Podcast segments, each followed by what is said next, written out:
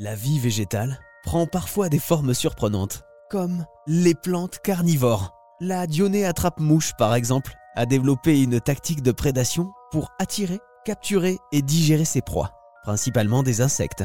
Dans quel but? Afin de compenser les carences en éléments nutritifs de leur environnement. Ces plantes ont ainsi développé une grande variété de mécanismes de capture, allant de la simple glu visqueuse à des pièges beaucoup plus sophistiqués. Et pour nous en parler, voici Denis Larpin.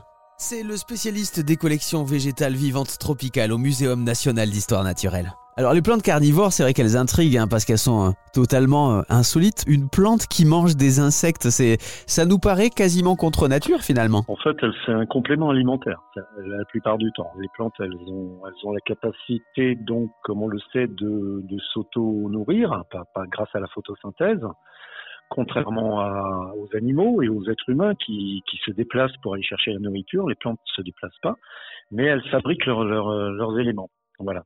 Mais certaines plantes euh, vivent dans des milieux pauvres, des sols pauvres, où il y a, peu de nutriments. Donc, c'est en général là où vivent les plantes carnivores.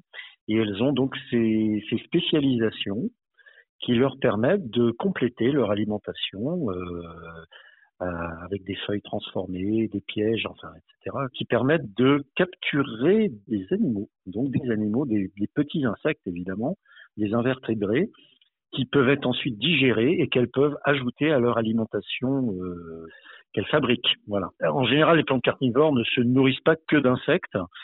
Euh, c'est un complément alimentaire. Voilà, dans des milieux pauvres. On les trouve souvent dans des tourbières, des milieux un peu humides. Et quand le sol est, peu riche, peu riche en matière, euh, en sels minéraux, voilà. Les plantes carnivores ont donc développé la prédation pour enrichir leur alimentation qu'ils ne l'étaient pas assez à la base.